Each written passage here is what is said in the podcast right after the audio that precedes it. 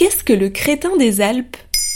Merci d'avoir posé la question. Avez-vous déjà vu quelqu'un jeter du sel par-dessus son épaule pour conjurer le sort? Il s'agit certainement d'un adepte de la théologie d'Hésiode. Impossible de passer à côté de ce culte qui fait grand bruit et est au cœur des controverses, avec au centre une figure phare, le crétin des Alpes.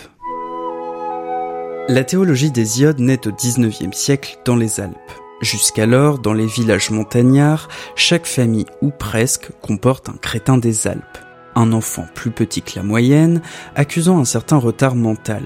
Pour l'Église, ces enfants sont un cadeau de Dieu les crétins des Alpes sont un signe de bonne fortune pour la famille. Lors d'un voyage dans les Alpes, Napoléon, choqué de voir tant de crétins des Alpes, demande à ce qu'on règle ce problème. On fait des études, des hypothèses, et les scientifiques comprennent que c'est la faute de l'alimentation des habitants. Plus précisément du sol qui les nourrit.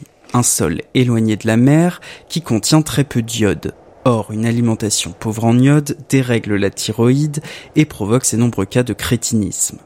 Le médecin Otto Bayard préconise donc d'ajouter de l'iode dans le sel de table pour mettre fin au crétinisme alpin. Ça c'est bon le sel, faut mettre du sel, sinon après t'as pas soif Et ça a marché? Eh bien oui. Conséquence, les montagnards se révoltent contre l'église qui leur a menti pendant toutes ces années. Ils chassent les prêtres et reprennent possession des églises, il voue un nouveau culte aux diodes, les dieux de l'iode. Désormais, les bénitiers ne sont plus remplis d'eau bénite, mais de sel béni, et les cantiques catholiques sont remplacés par le yodel. La théologie des iodes est née.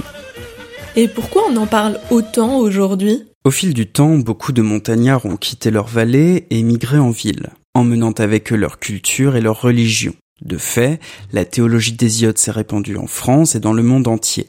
Des églises iodiques ont été construites un peu partout, et on voit de plus en plus d'hommes dans la rue porter de grands bérets noirs, y compris les plus jeunes à l'école. Ce qui ne plaît pas à tout le monde. L'intégrisme, c'est là le danger, c'est, un retour, c'est un retour en arrière, c'est comme si on revenait en France aux guerres de religion. Avec la loi séparatisme, le gouvernement espère éviter les dérives communautaires. Pour le ministre de l'Intérieur, l'iode doit s'accorder avec les principes de la République, à commencer par la laïcité.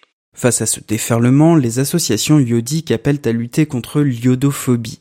Il ne faut pas mélanger théologie des iodes et iodisme. Bah oui, il faut pas voir des extrémistes partout, la plupart des montagnards veulent juste pratiquer leur religion tranquillement.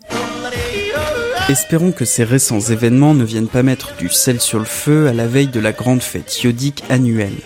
Chaque 1er avril, en souvenir des crétins des Alpes, on assiste à une grande marche des montagnards vers les littoraux où ont lieu de grands festins iodés.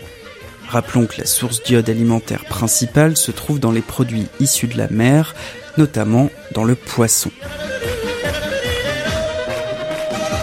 Voilà ce que n'est pas tout à fait un crétin des Alpes.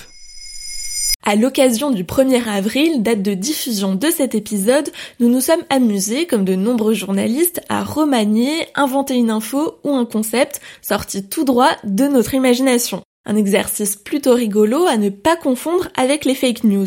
Mais d'ailleurs, c'est quoi les fake news? À découvrir bientôt dans un prochain épisode. Maintenant, vous savez, un épisode écrit et réalisé par Quentin Tenot. En moins de 3 minutes, nous répondons à votre question. Que voulez-vous savoir? Posez vos questions en commentaire sur les plateformes audio et sur le compte Twitter de Maintenant vous savez.